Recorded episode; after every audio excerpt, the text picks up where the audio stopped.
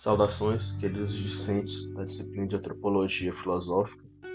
É, hoje, como havíamos planejado, trataremos do, texto Antígone de Sófocles.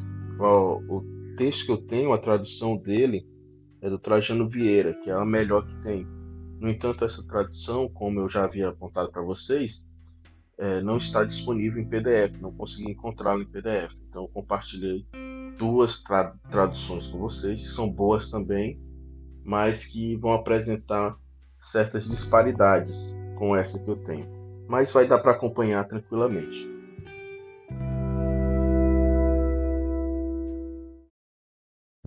O, texto Antígone, quem, primeiro a pergunta que a gente faz, quem é Antígone? Por que, que esse texto é importante?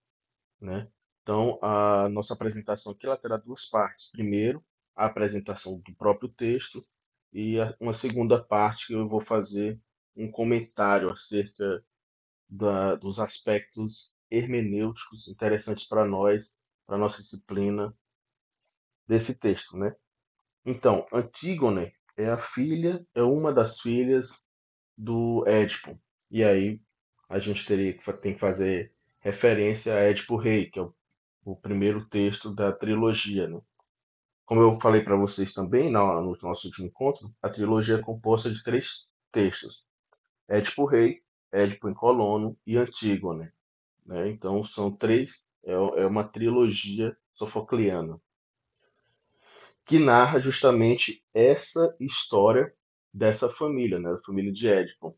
E aí há, há sempre o caráter trágico por, por trás da, da, da, do destino, né? da moira como eles dizem em grego, dessa família.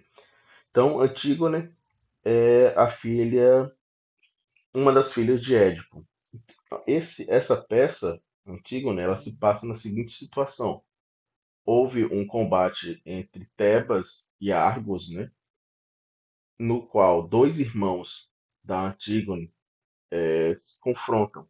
O Polinices é o que luta contra a Tebas e acaba morrendo nas mãos do irmão. E aí Creon, ou Creonte, que é o rei, ele determina que o Polinices não seja enterrado, não seja sepultado. Ok? E aí é contra isso que se dá a, a rebeldia, a revolta, a rebelião de Antígone. Então a peça se trata justamente dessa é, imposição de Creonte de não sepultar Polinices e da, da resistência é, de Antígone a obedecer o rei, a obedecer o soberano. Então, daí já, já se desvela dois aspectos claros que têm sido explorados desde o século V, né, quando a peça é publicada, antes de Cristo, século V a.C., e até hoje, que é o primeiro aspecto político, ou seja, um cidadão pode desafiar a lei que é posta por um soberano. Essa, esse é um dos aspectos que, pode, que é explorado e pode ser explorado em Antígone. O outro, e esse é o que nos interessa aqui, é o aspecto psicológico, subjetivo, ou seja, das motivações do sujeito assim como o caráter trágico da vida humana. Então, essa é a grande importância, a grande atualidade hermenêutica do texto sofocliano. No início do texto, nós já temos o diálogo entre Antígone e Ismene. As duas são filhas de Édipo e, portanto, são irmãs. Diz Antígone: Homo sanguínea irmã, querida Ismene, será que Zeus nos poupa enquanto formos vivos de alguns dos males que abateram Édipo, o rol do horror está completo. Dor, despudor e desonor, que de sabor nos faltam. O general promulga um decreto à cidade toda. Sabes algo de seu teor ou desconheces os males que inimigos têm causado a quem ambas amamos? Nada ouviste? Então, nesse primeiro texto, já fica claro a Moira da família de Édipo, né? O destino, aquilo que, a que eles estão condenados, né? Que é dor, despudor, desonor, a desonra vem agora por último, com a, o decreto do general, que é o Creonte, de não sepultar Polonice, de proibir o sepultamento do inimigo de Tebas. Então, a, com isso, nós temos a, a, algo que vai mais alto no espírito grego, que é a desonra. Então, ser desonrado para o grego é motivo de vingança, motivo de desobediência, motivo de enfrentamento. Então, isso é um, dos móveis para a ação de Antígone, o enfrentamento da desonra, não aceitar ser desonrado. Diz Ismênio, desde que nos privamos ambas de ambos os irmãos, num só dia, que são que é o, o Polinices e o irmão dele que se debatem e se matam na batalha entre Argos e Tebas, pela ação de mãos recíprocas, nada escutei de alegre ou triste. Após argivos irem noite adentro, nenhuma novidade aliviou meu sofrimento antigo ou agravou-me a agrura que carpia. Continua Antígone. Era o que eu pressentia, e foi por isso que preferi falar contigo fora. E aí, uma frase é, que é marcante para nossas intenções aqui nesse texto. Dizes me Antígone. Há um tom crepuscular em tuas palavras, que é um, um caráter das decisões que Antígone toma. Já em Édipo, em Colono, quando ela está com o pai dela, ela sempre se mostra é, uma pessoa resoluta. Então, quando Ismênio diz há um tom crepuscular em tuas palavras, já antecipa a decisão que Antígone tomou de enfrentar Creonte, de não obedecer à lei. Então, da, dessa desobediência. E Antígone diz o seguinte: Pudera, o rei não ordenou o enterro de um só de nossos dois irmãos, o Eteócles?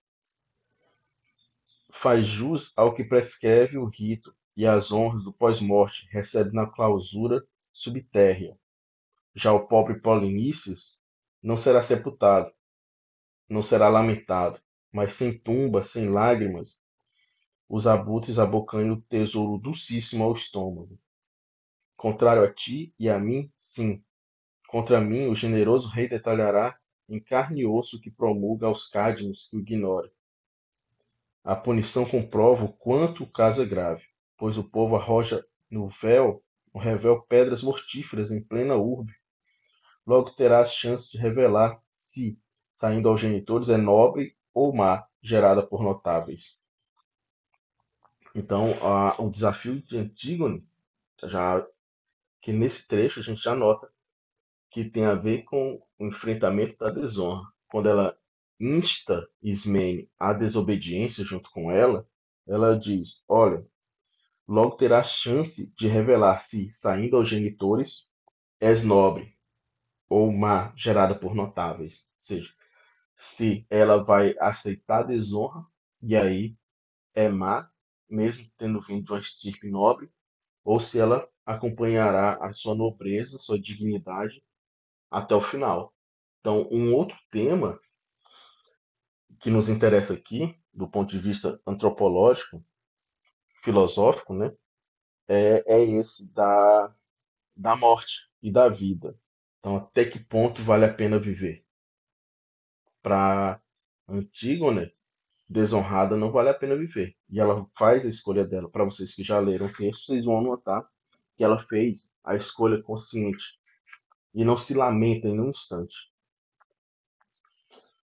E aí ela insta mais uma vez, mais à frente, a Ismene a ajudá-la, né?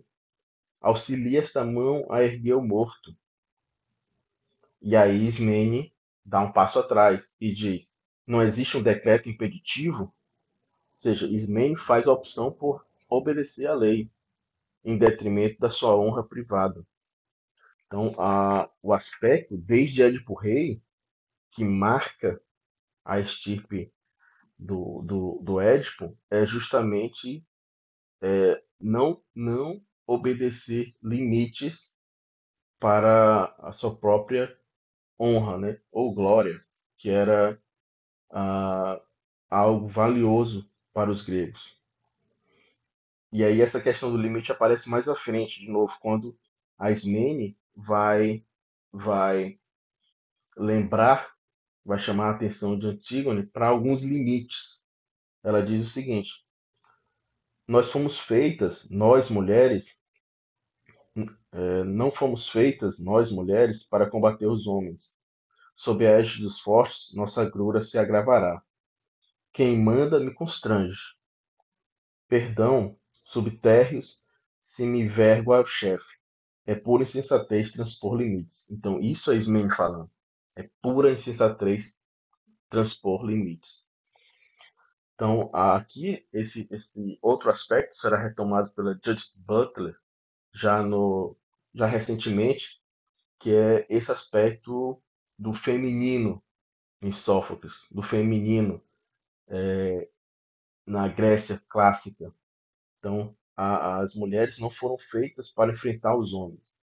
E aí a, a Ismene diz: quem manda me constrange, ou seja, Creon é o rei, Creonte é o, é o, o chefe. Então, o, ela se verga ao chefe e diz: é pura insensatez transpor limites.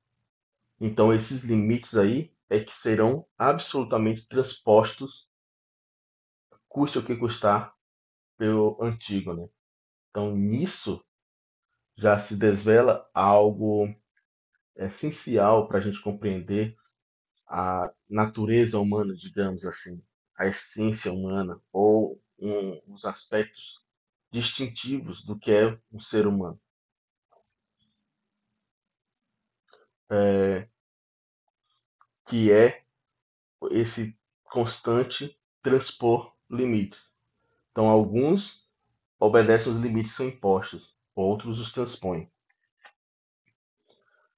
E aí, Antígone, sabendo os limites, ela diz o seguinte, logo em seguida: Serei grata se morrer amando quem me amou, concluindo ao lado dele o rito. Ou seja, há, um, um, há a proibição de se sepultar Polinices. E ao desobedecer, ela sabe que a punição é a morte. Mesmo assim, ela vai enfrentar é, essa regra. E aí, a, mais à frente, ela diz o seguinte: Ismene, contra essa decisão, é, que é uma decisão louca de Antígone. Ela diz: O teu futuro, parva, me apavora. Ou seja, o teu futuro, louca, insensata, me apavora. Então, há, há uma. Para quem lê Édipo Rei, vai notar que muito do que acontece com o Édipo é devido a essa intrepidez que ele tem. Ou seja, ele tem um ímpeto forte. E aí, muitas vezes, isso o prejudica. É a mesma coisa que Ismene diz de Antígona. Diz, olha, o teu futuro me apavora. Por quê? Você toma decisões é, loucas, decisões intempestivas. E aí Antígone diz o seguinte: Não te aflijas, apruma o teu destino. Ou seja, não, não se preocupe comigo, cuida de ti, apruma o teu destino.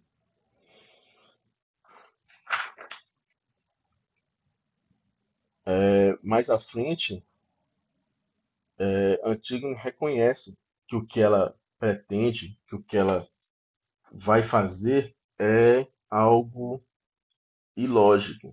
Né? A própria Ismene diz assim: sonhas com o ilógico, ou seja, planeja o ilógico. Ao que Antígone responde: problema meu sofrer as punições com o meu projeto louco.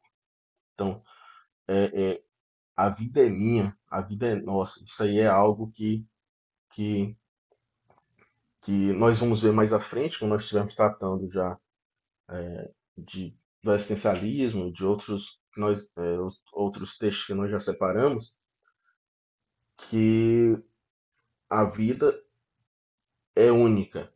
Então, o, o que você faz é seu, é nosso. Então, nossas ações nos pertencem, nossa vida nos pertence. Por isso que nós teremos a ideia, vários poetas falam disso, e aí mais do que do que os filósofos, a, o caminho aí é pela pela literatura desse autoconhecimento, é, falam dessas idiosincrasias privadas que são únicas. Então, todos nós temos é, nossas, nossas, o nosso conjunto de características que nos distinguem. Então, aquela frase que a gente ouve muito da, da, do pessoal da administração de que ninguém é insubstituível, isso, para a filosofia, para a antropologia, antropologia filosófica, é falso. Todos são insubstitu insubstituíveis. Todos nós somos únicos. Heidegger vai pôr é, isso como motivo da angústia. Por quê? Por que, que nos sentimos angustiados? Porque vemos o nosso fim. E a gente não quer perder o que nos tornamos, o que somos. Porque aquele conjunto de experiências que nós tivemos nos constituem. Então, quando a gente morre, essas experiências se dissipam, somem, desaparecem. E a gente não quer que desapareça. Então, por isso que nos sentimos angustiados. E aqui a, a chama a atenção para esse fato da nossa vida. Olha, nós somos todos nós, nossos projetos loucos. Né? E aí é problema sempre nosso também sofrer as punições pela execução desses desses projetos. No caso da Antígona, é, continuar viva, sabendo que não, não sepultou o irmão amado. E aí tem outro, outro aspecto na segunda parte de, da, dessa aula a gente vai tocar. É, não, não sepultar o irmão amado é pior do que a morte. E aí ele, ela diz, tanto que ela diz o seguinte: porque o suporte não há de me tornar a morte ignóbil. Então, há, há, há esse caráter de que é melhor morrer do que do que sofrer a desonra. E isso aí pro, pro, em várias peças gregas isso aparece. É, Medeia, por exemplo, é outra peça que esse caráter da honra, da dignidade, é, aparece. Aí, é, modernamente, a gente pode chamar isso do reconhecimento. Então, é, quando o outro me nega a honra, me nega a minha distinção, ele deixou de me reconhecer. Então, há sempre essa luta é, por reconhecimento, por ser reconhecido.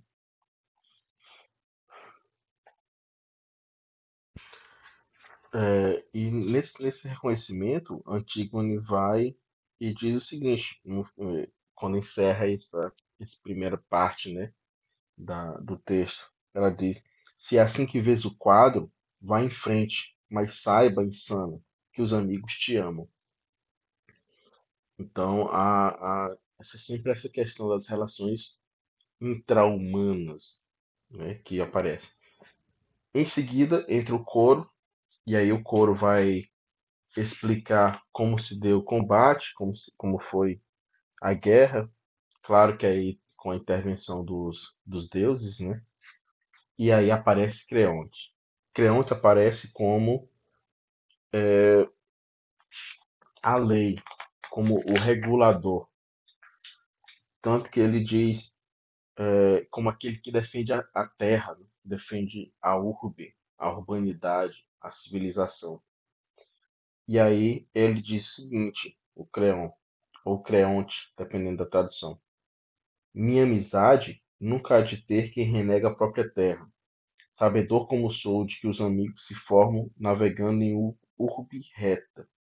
Então, aparece é, essa é, o que nos une no final das contas para Creonte é essa lei, essa regulação comum. Então, e aí, a, agredir a urbe, agredir a cidade, é agredir a própria noção de civilização. Então, quando você agride a própria terra, isso é mais grave ainda. E aí, por isso que ele diz, é, quanto, quanto a Polinices, né? Eles proibido chorar por ele. A céu aberto, informe, aves e cães degustam sua carne.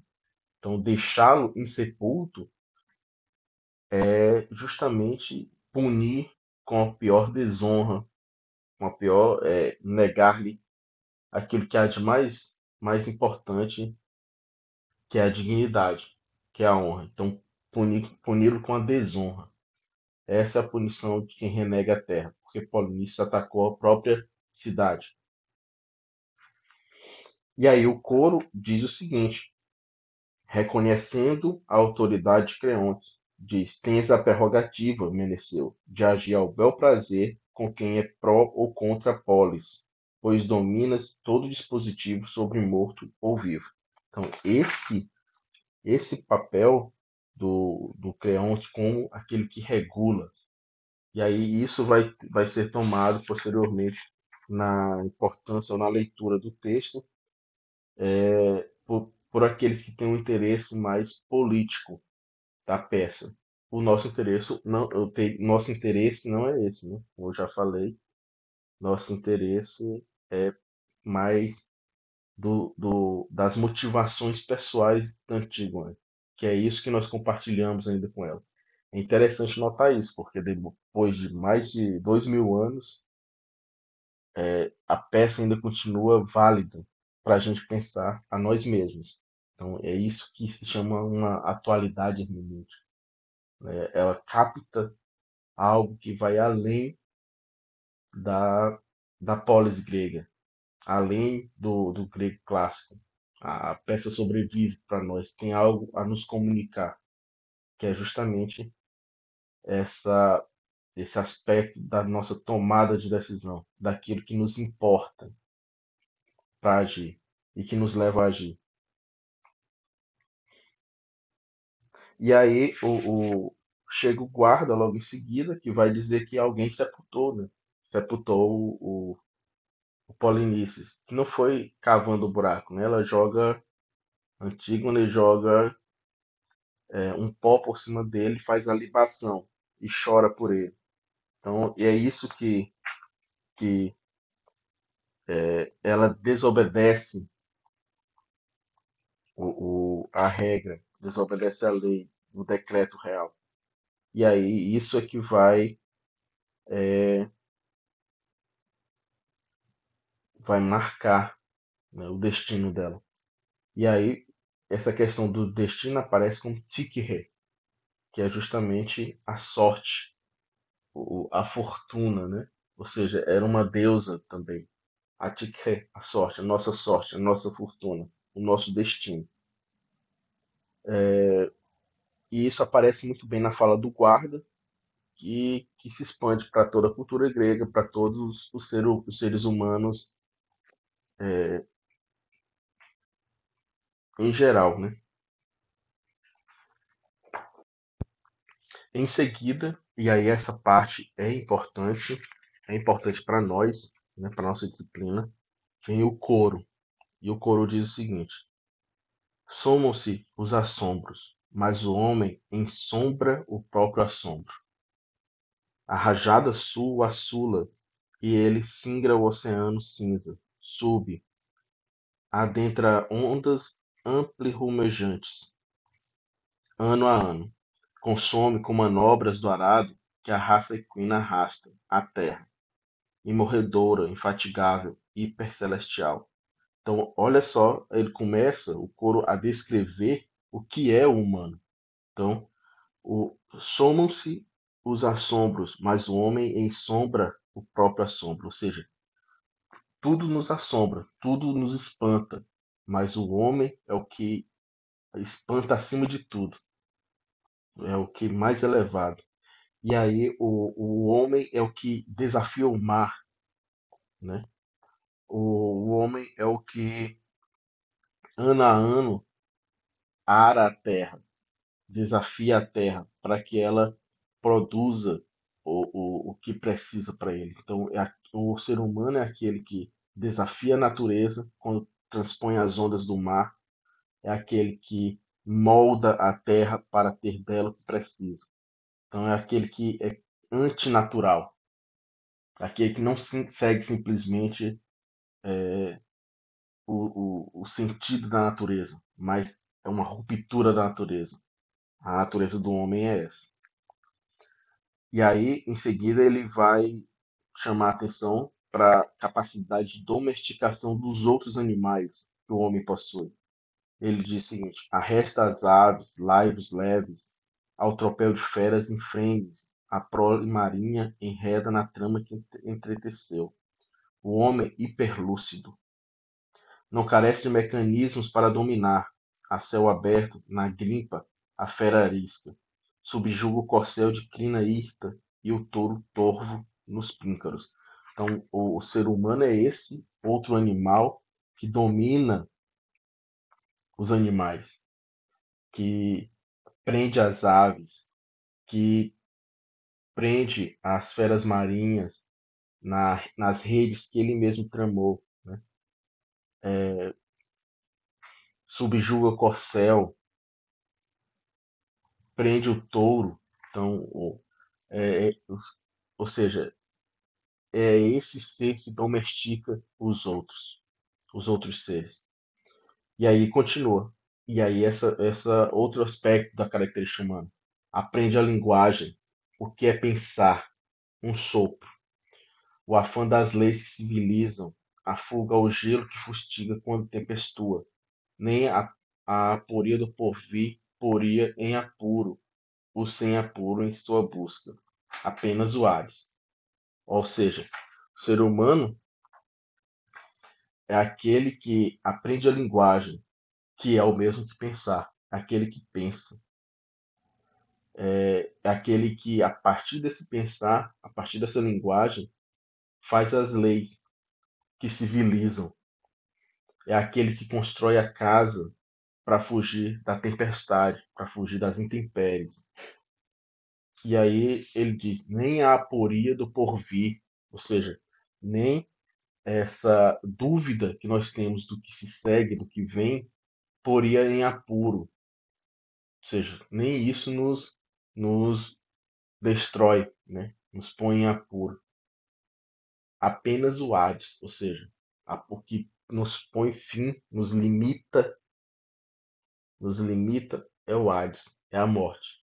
Então a finitude é o nosso único problema. E aí, o, o, em seguida, o coro continua com relação às leis. Né? Seu domínio dos meandros da arte transcende o esperável. Ora ao vil, ora ao sutil se encaminha paladino das leis locais, da justiça que jura aos numes, encabeça polis. Um sem polis, se truculento, comete o não belo. Longe da, la, longe da, la, longe da lareira do meu lar, não divida comigo o único pensamento. Então, o que nos, nos marca aí, nesse sentido, é a própria polis e as leis da polis. Aquele sem polis é o sem lar, é o truculento, é o não belo. Então, longe é, da polis, longe do lar, não é possível nem dividir o pensamento. Então, essas, essas são as características que o Sófocles traz para a gente, que caracterizam o ser humano, que nos distingue. São essas capacidades e esse limite último que é a própria morte.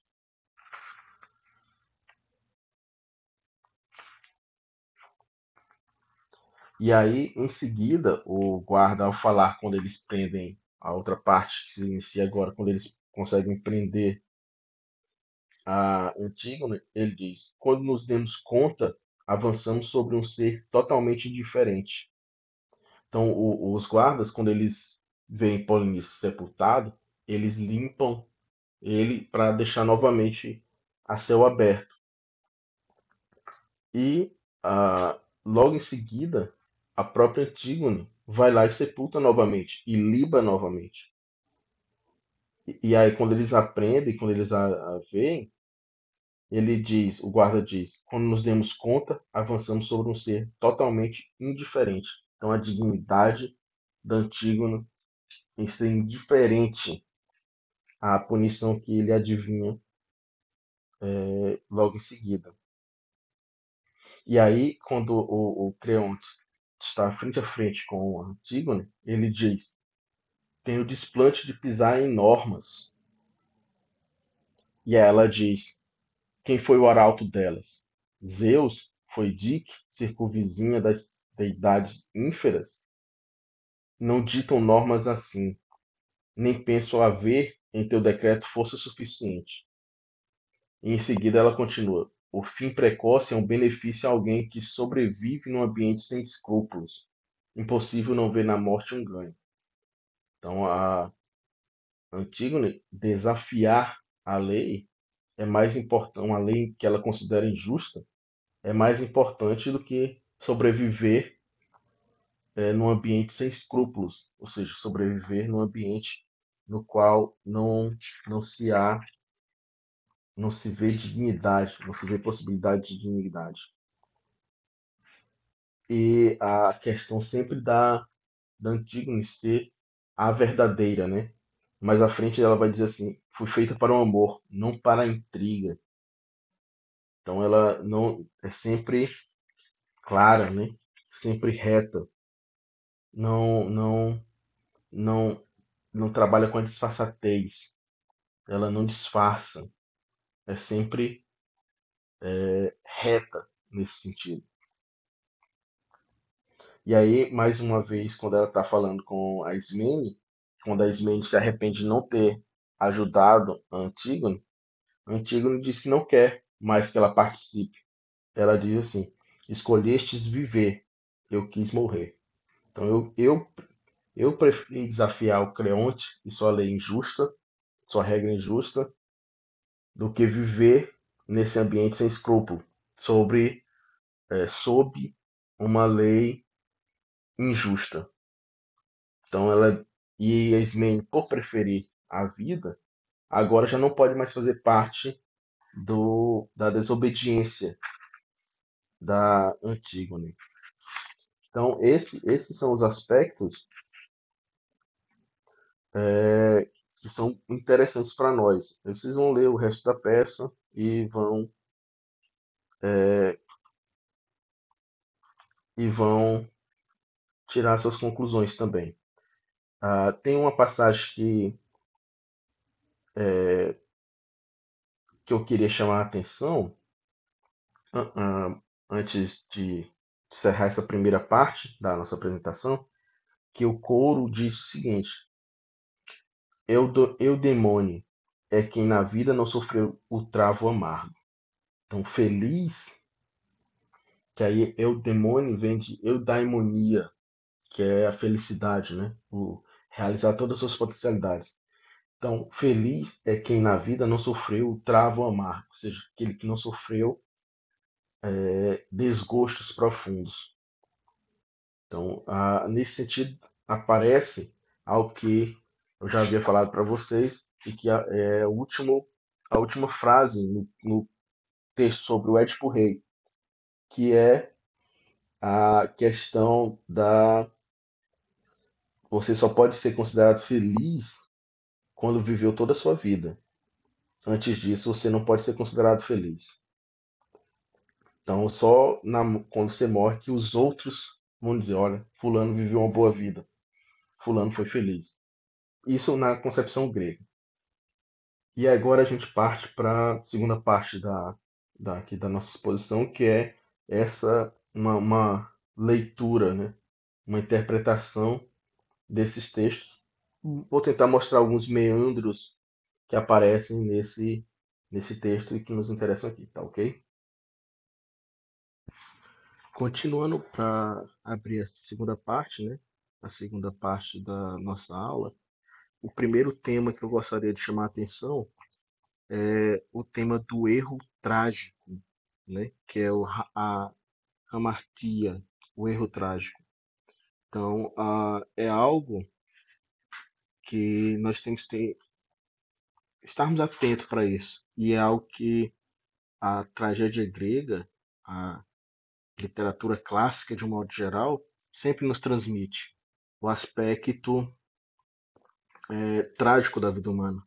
O que significa dizer é, esse aspecto trágico? Significa dizer que nossa vida, em qualquer momento, por mais que esteja dando certo, nós estejamos sendo bem-sucedidos, há sempre o risco da tragédia nos alcançar, ou seja, de algo vir sobre nós e dar tudo errado. E aí nossa vida fracassa em ser bem-sucedida. Né? Então o erro trágico é esse. Tanto Antígone quanto o Creonte cometem o erro trágico. O Antígone fala disso quando ela diz é, diz uh, o seguinte: Foi essa lei em que fundamentei meu hiperzelo, mas a Creonte quis parecer que incorro, irmão, na amartia, no erro trágico. Então, ou seja, é uma ação que você toma e que ela te leva para o fim, para o final né, da sua vida. Ou pro, pro, torna a tua vida não mais bem sucedida. Lembremos que as tragédias gregas, em geral, elas trazem um dilema. Então você está sempre diante de um dilema. Qual é o dilema de Antígone? O dilema de Antígone é ou obedecer à lei de Creonte e deixar o próprio irmão é, sem sepultamento, insepulto, com os cães e os abutres o devorando, ou romper com a lei de Creonte, a lei da cidade, a lei da urbe. E aí nós temos que ter sempre essa visão do mundo grego, né? Eu só sou eu na minha cidade. Eu só sou é, só possuo identidade, só sou ser humano na minha cidade. Então a relação com a urbe, com, a, com o local de, de nascimento, onde você cresceu, é diferente da visão que nós temos hoje. Temos que fazer essa correçãozinha no nosso nosso modo de ver as coisas, né? Então, a, e aí ela rompe, o dilema dela é esse, romper com essa lei da urbe, ditada por Creonte, e sepultar o irmão. E aí pagar o preço disso. É, o preço que ela pagaria de não sepultar o irmão é um preço na própria honra pessoal. Então, é, ela preferiria, como Ismene, viver do que pagar o preço de, de ser honrado. Lembrando que a noção de honra nas sociedades arcaicas e clássicas é uma noção muito forte, que conduz mesmo para a ação. Então você vivia e morria pela honra. Não, é, não apenas Antígone com, é, realiza, comete o erro trágico, mas o Creonte também vocês vão ver já mais pro final da peça que ele diz também, o coro diz o seguinte: é, não é outro senão o rei que chega, trazendo o monumento indiscutível da ruína. Ouso dizê-lo, de que foi o responsável. O erro é dele, trágico. Então, Creonte também comete o erro trágico, que é aquela tomada de decisão que o arruína, que o destrói. Então, essa ideia do erro trágico, ela está coadunada com a responsabilidade, a noção da responsabilidade. Então, o erro trágico, aquele erro que muda a tua vida, aquela decisão que muda a tua vida, muda a nossa vida, e é isso que o Sófocles nos desvela, é um erro, é, é um erro, uma ação cujos únicos responsáveis somos nós mesmos. Então nós temos a responsabilidade por essa tomada de decisão, é, dessas ações que mudam nossa vida. Então nós somos responsáveis. E aí o erro trágico também é responsabilidade nossa. Então esses dois aspectos chamam logo a atenção desde já, que é o aspecto da do dilema que as tragédias gregas trazem e o erro da o erro trágico, a questão do erro trágico. Então, você, na tragédia, você está sempre diante de duas escolhas, né? de duas alternativas de ação, pelo menos, que nenhuma é superior de antemão à outra, então você tem que fazer uma escolha radical por uma delas. E por, pela possibilidade do erro trágico. Né? A tragédia sempre enfatiza, obviamente, a decisão como, como resultando numa, num erro trágico. Então, esses dois aspectos já ficam claros desde já. São aspectos da nossa vida que Sófocles desvela nesse texto, ok? O segundo aspecto que eu quero chamar a atenção é que em Sófocles, em todas as peças dele, Édipo, Édipo em Colona, Colono, Antígone, Filoctetes, as Traquinhas, né? todas essas peças dele têm um tema que sempre sobressai, que é o tema da solidão. Então, a solidão é um tema recorrente nas tragédias, nas obras de Sófocles. E aí, a, as decisões do Édipo sempre são tomadas com, é, na solidão, da mesma forma acontece com Antígona, que também está só, não há ninguém por ela. Então a, a, ela é totalmente responsável pelas ações, mas também ela toma as ações, a, as ações que ela toma sozinha e ela arca com a responsabilidade, com as consequências sozinha.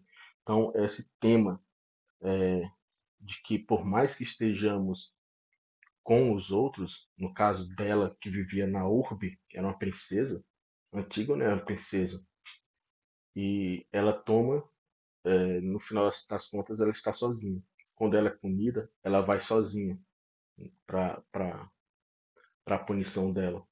Então, é, esse, esse, caráter da é, esse caráter da vida humana que o Sófocles é, apanha, né? que é de sempre estarmos sós, é, tem, tem essa dimensão da solidão que marca a nossa existência. Né?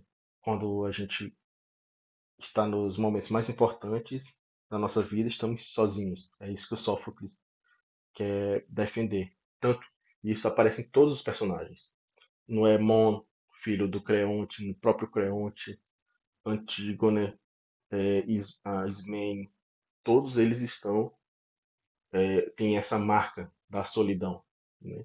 Então é, é um outro aspecto importante a ressaltar nessa obra e lembrando como nós estamos trabalhando a questão da antropologia filosófica é justamente a pergunta por esse sentido, né? E aí um dos sentidos que sentido como marca distintiva que nos desvela, que Sófocles nos desvela, é esse da solidão. O terceiro aspecto que a gente chama atenção agora é para a marca do feminino. Né?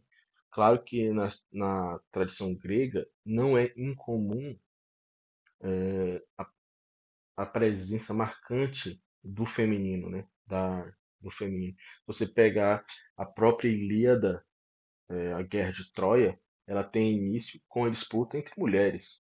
Né? A, a disputa é entre Hera, Atenas e Afrodite. Então, a marca do, do, do feminino aí como alguém que reclama, que reivindica a participação principal, se mostra, de certa forma, bem distribuído na, na tradição grega, na literatura grega clássica, nas tragédias e nos outros escritos. Antígone não é diferente. Uh, é um texto que tem uma heroína. Então, já século V a.C., você já tinha esse tipo de, de visão. É, apesar de Antígone é, reclamar constantemente da ela e Ismene reclamarem da participação feminina nas ações, ou seja, na tomada de decisão. Mas a gente vê que no âmbito público a participação feminina poderia ser era, na verdade, reduzido, mesmo porque, porque você tinha ali a força física, a energia, né? a, a é, energia. Então você tinha uma, uma força é, que faz mover que era masculina. na vida pública. No entanto, na vida privada e na tomada de decisão individual, você vê em Medeia e Antígone é, essa força de tomar, tomar suas decisões, de decidir seu destino. Então, o feminino ele já aparece com força em Antígone. E aí, isso é algo que é importante para nós também, em sentido hermenêutico. Tanto que, ah, como eu já falei antes, nós temos vários textos que sempre tomam o pensamento feminino é, se importando com Antígone. Né? Então, todo, todas as referências que ainda, algumas das referências que ainda são feitas a Antígone, é como esse, esse, essa valorização do feminino enquanto dono, dono do seu destino, né? que ele constrói seu destino. Essa questão do, do, essa questão é algo que nos salta aos olhos, né? Antígone, ela era noiva, então ela tinha era noiva, era princesa, então ela tinha tudo para ser uh, ser bem sucedida, ser é, ter é, eudaimonia, né, ser bem sucedida enquanto mulher, mas não servia para ela. Não era isso que ela queria. Ela não queria ter uma vida é, simplesmente do âmbito privado, sem ter comando das decisões, sem se responsabilizar publicamente. Então você tem essa dimensão forte do feminino surgindo nessa tragédia, assim como em e outras. Então é um, é um aspecto hermenêutico que também pode nos interessar é, em Antígone e que novamente se relaciona com a antropologia filosófica, que é a pergunta pelo o distintivo humano, né? Pelas aquelas características que nos distinguem, que nos formam, que nos caracterizam. A quarta questão que nos interessa também aqui é, como eu falei, né, nós temos várias questões que emergem da Antígone. No entanto, a, a que nos interessa mesmo, que nos interessa agora, no momento, é a questão da relação entre vida e morte. Né? Então, a questão da finitude do ser humano. Alguém que existe, mas pode deixar de existir a qualquer momento. Então, esse, esse é, o, é o caráter sempre trágico da nossa existência. Né? Então, nós nascemos e vamos, em determinado momento, deixar de existir. Isso é o que nos angustia, como eu falei anteriormente. Não era diferente para Sófocles. É, já na Odisseia, o Homero pôs na, na boca do Odisseu o seguinte: resumo nossa, abre aspas, resumo nossa condição humana, volúvel sombra, espectros tão somente. Então, há, há esse aspecto de nós só somos sombras, ou seja, somos rápidos demais. Nossa existência é, é volúvel, no sentido de que se dispersa muito, muito facilmente. Deixamos de existir há sempre aí o caráter da imprevisibilidade, né? Então, um, um, ainda na, na Odisseia, vai é, Atenas vai dizer o seguinte: um dia basta para pôr abaixo e erguer de novo todo o feito humano. Então, tudo que a gente faz pode desmoronar em, em um dia. Toda a nossa vida, tudo que nós construímos, tudo que nós vivemos, todas as nossas experiências, elas podem deixar de existir em um dia e no outro dia recomeça tudo de novo. Então há uma precariedade da condição humana e, é, e essa precariedade, essa imprevisibilidade, nós não temos nenhum controle sobre ela. Então a, é esse, essa dimensão trágica sempre da nossa existência. Né? Não temos nenhum controle sobre a, a nossa condição. E aí, a, a importância de Antígone é que ela, desde o começo, ela sabe disso. Ela sabe é, dessa condição existencial que nós temos, que nos marca. E aí o, o, o Trajano Vieira diz o seguinte: a capacidade criativa do homem só encontra limite na finitude existencial. Então, por mais importante que você seja enquanto vivo, por mais inteligente, por mais esperto, por mais bonito, belo que tenha sido, é, por mais criativo, tanto do ponto de vista de construção da sua vida pessoal, quanto de objetos, e tudo isso encontra um limite na própria finitude humana, finitude existencial, ou seja, deixaremos de existir. A clareza, aí tá, tem uma, dimensão clara aí da tragédia grega, né? Que ao trazer isso à tona, a tragédia grega ela não quer confortar ninguém. Lembram lá o que nós falamos no nosso primeiro encontro? A antropologia filosófica ela não traz conforto. Não é essa a intenção. A intenção é mostrar mesmo esse, essa dimensão da nossa existência que nos traz desconforto. A função da filosofia, é, eu falei já em outras turmas, talvez não nessa, não é é, agradar. Pelo contrário, a, a, função da filosofia é desagradar. É essa é a dimensão, infelizmente, da nossa, da nossa atividade. Então, trazer à tona essa dimensão é, inoportuna, trazer à tona, trazer à vista essa dimensão da nossa finitude existencial.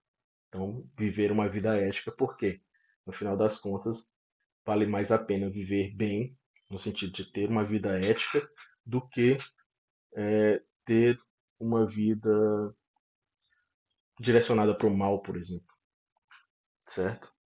É, fazer da nossa própria vida uma obra de arte. Talvez seja isso é, que, que mais importe para a tragédia grega sofocleana. O deslimite implicado na ação dramática da Antígona, ela, ela termina por ser uma ode, né, uma, uma elegia, um elogio à própria condição humana. Então, ao desvelar esse caráter, ela elogia o próprio, o próprio ser humano por esse, essa possibilidade dos atos ilimitados, da criatividade ilimitada é, e encontrar apenas esse limite último na, na ruína, né? na morte. A Antígone, ela sabe, e isso aí vocês já notaram, né? desde o do, do começo da, da peça, ela já sabe do seu fim, ela já tem plena, plena consciência de qual, qual vai ser o seu fim, né?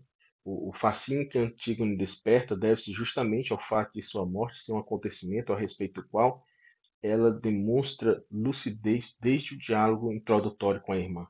Então, essa dimensão também dela estar, não, não diria tranquila, mas estar ciente do, de como vai ser o fim dela.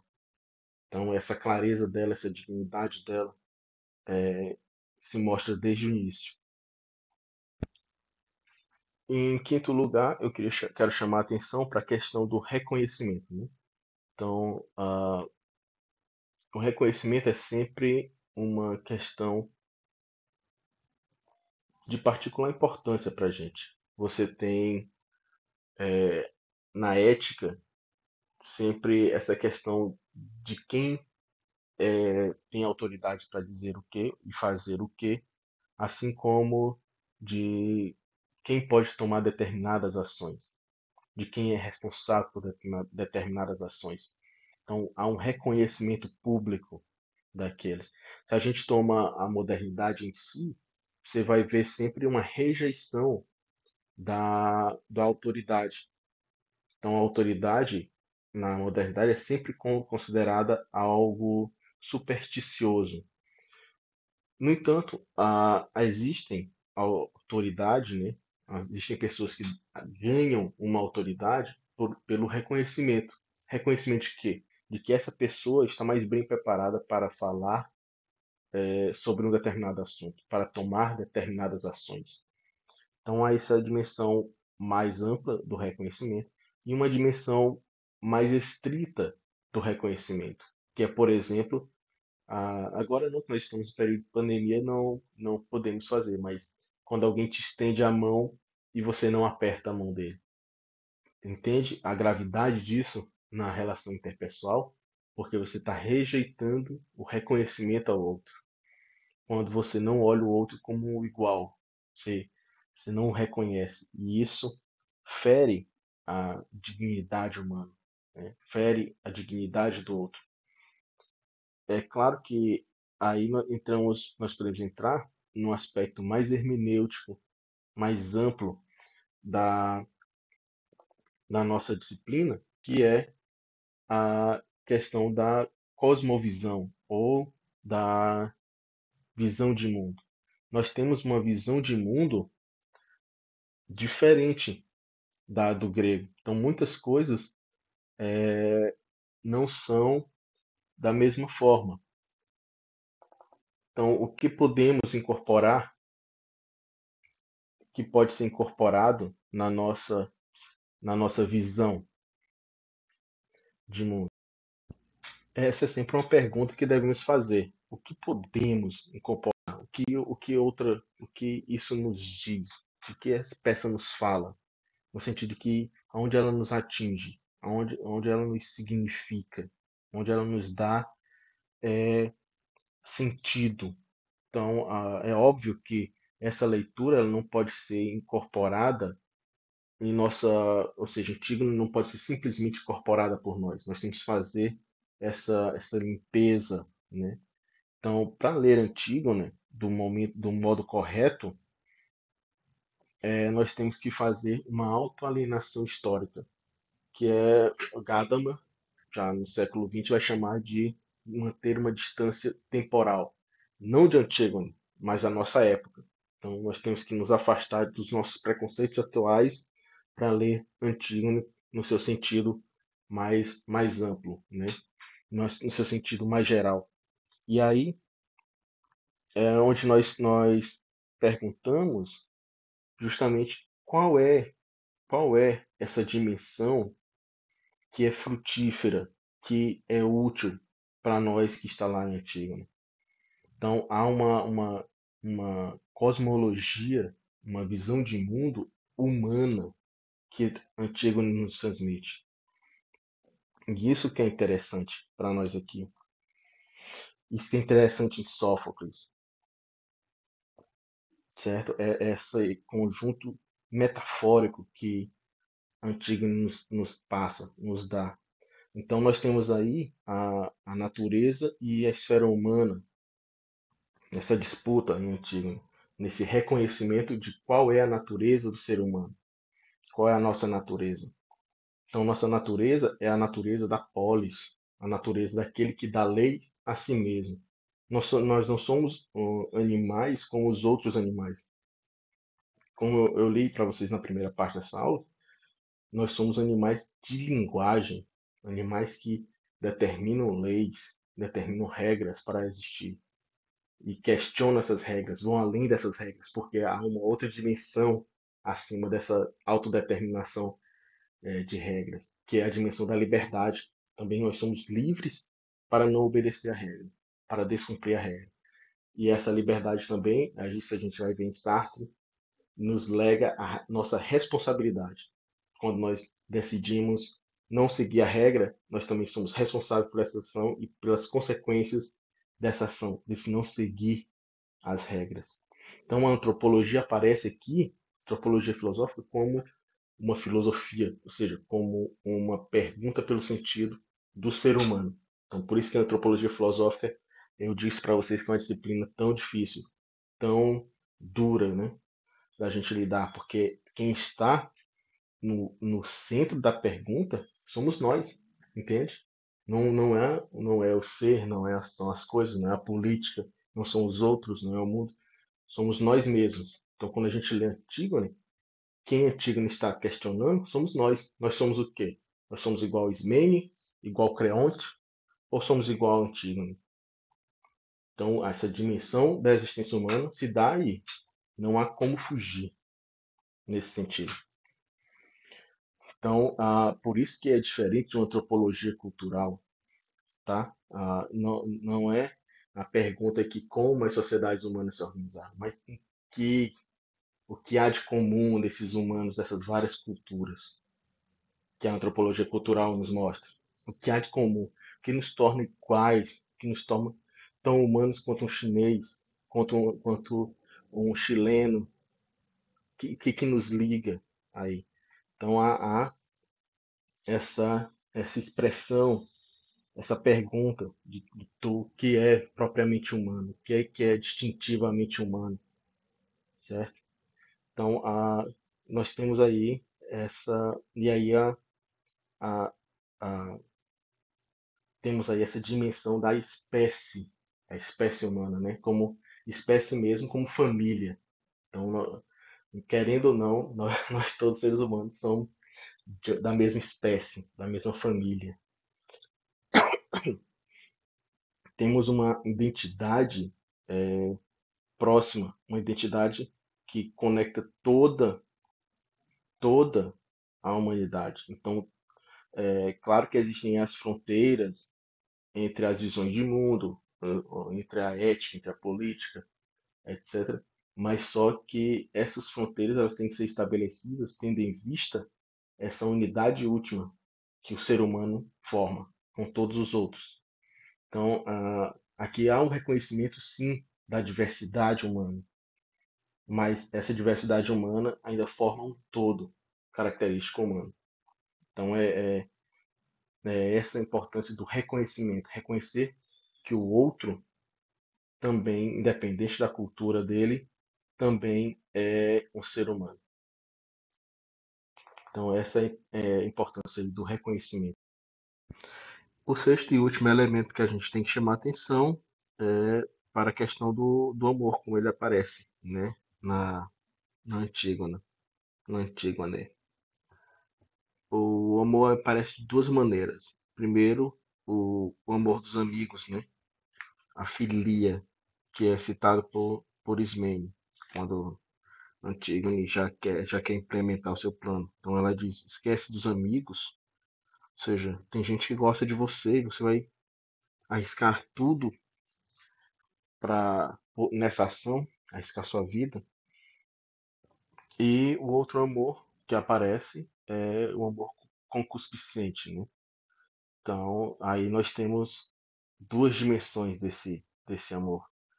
É, nós temos o, o de Antígone pelo irmão, né, Polinices, que aí vocês têm, têm sempre essa discussão, porque parece que a relação dela com Polinices não era de simples irmã, porque há alguns trechos que indicam que eles dois eram mais do que irmãos. Será que vocês me entendem? Ou seja, tinham uma relação de homem e mulher mesmo. Por isso que ela ela tem, diz em determinado momento que ela vai ser noiva no Aqueronte, ou seja, ela vai encontrar o amado do outro lado.